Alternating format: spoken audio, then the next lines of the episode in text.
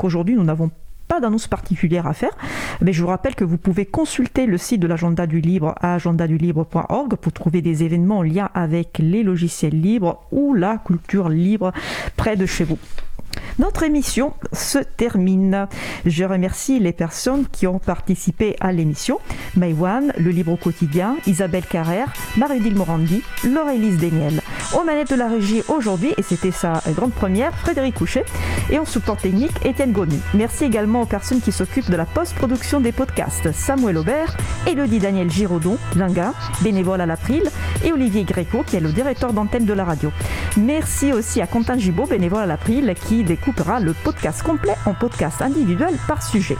Vous retrouverez sur notre site web libreavou.org toutes les références utiles ainsi que sur le site de la radio N'hésitez pas à nous faire des retours pour indiquer ce qui vous a plu mais aussi des points d'amélioration. Vous pouvez également nous poser toutes questions et nous y répondrons directement lors d'une prochaine émission. Toutes vos remarques et questions sont les bienvenues à l'adresse contact.libreavou.org.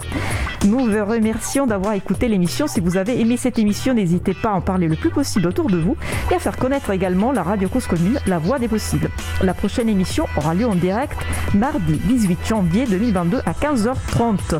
Notre sujet principal portera sur la politique logiciel libre de la ville des Chirolles.